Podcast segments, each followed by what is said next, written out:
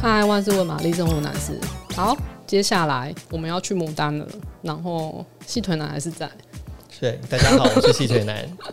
那这次我们每一家人一样，就是介绍除了我刚刚前面说的那一集三凋零之外，我们还要去牡丹。那牡丹这边我们是去一个堂屋，那它蛮特别的，就是它是算是我的同事的朋友，然后他们开设这样子。那它的房子是那种很老式的那种闽式建筑，前面就是有红砖砖那些，然后就是对，很看起木来门推开来，然后就是一个红砖房，哦，对，然后打开的时候你有什么感觉？就是很妙，因为它其实真的很不起眼。对它在真的很不起眼它在对它在老街上面其实非常非常不起眼。对，但你打开之后，就是一个好像别有洞天的感就觉，觉得是哎、诶这是另外一个世界吧？ 对，就是又很有又有很有现代的那种美感，就是对那种影视，然后但是有点现代感的一个地方。然后它里面就是有特别把那个屋顶垫高，所以它有点调高，然后所以它可以休息的地方其实是在二楼。那一楼就是你可以，你一打开门一看，其实就可以看到屋底，就是它是穿透性很够的一个房子。那我觉得最特别的就是那个汤屋了，就是泡汤的空间，它其实最后面是那个那叫什么防土墙。对，就是有点像，就是像防土墙。对，那他他故意不去修饰它，让那个青苔啊什么植栽直接长在上面，所以你泡汤的时候就很像感觉在户外这样，因为那个对泡汤的那个池超大的，放水放超久。对，而且它因为它上面是有点做类似像半透明的遮雨棚，对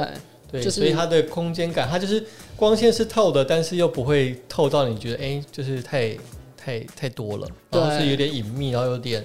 暗暗的，然后是蛮舒服的一个泡汤对空间。对对，就是蛮推荐，但他就店那个屋主蛮低调啦，就大家可以上网自己搜，他叫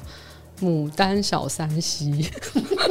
对，有点低调。然后我们就后来我们就工作完了，我们就一直走到巷尾，就有一家卖吐司的店， 对不对？对，它叫兔兔耳丝，对对对，对兔子对的耳朵的那个，然后丝是丝绸的丝。你吃什么那天？我吃爆浆，但是我又买了，好像买了葱吧。那你最后觉得哪一个最好吃？其实我觉得我后来还买一个就是呃红豆牛奶，很好吃我哦，觉得还不错。哦，真的、哦。就是通常是买回去要家人去吃了之后，还是会嫌就加点嫌弃一下那种。就爸妈常会这样，可是我就是爸妈回去之后，就是他们觉得哦漏到不行，他们觉得哎、还不错，就是有点哦真材实料，哦我觉得还不错。对然后我们后来有在老街走一下，其实它老街真的超短的。我对，觉得最酷的就是那些房子是盖在那个河岸上，嗯，所以你从比较高处往下面看，是有一排房子沿着那个河岸盖。我觉得那个景，我觉得拍起来应该会蛮好看的。对，就是我觉得那个地方适合，呃，它它当然是没有办法玩太久，可是对我觉得它适合慢慢散步，就是你就是不要抱任何的期目望的期望，然后你就是嗯把自己丢给大自然之类的。而且你会觉得很为什么会这样？就是它明明跟那个九份啊、金瓜石一样，就是那种也是因为采矿然后和而兴盛的城市，可是它嗯看起来就像一个、我也不知道哎、就是完全不被打扰的它地又方比。二线再跟二线一样， 所以就是你讲话会不会太锐 利？四五三四线的那种小小镇。反正它就但是我觉是得有很小的地方嘛。对啊，对啊，对啊，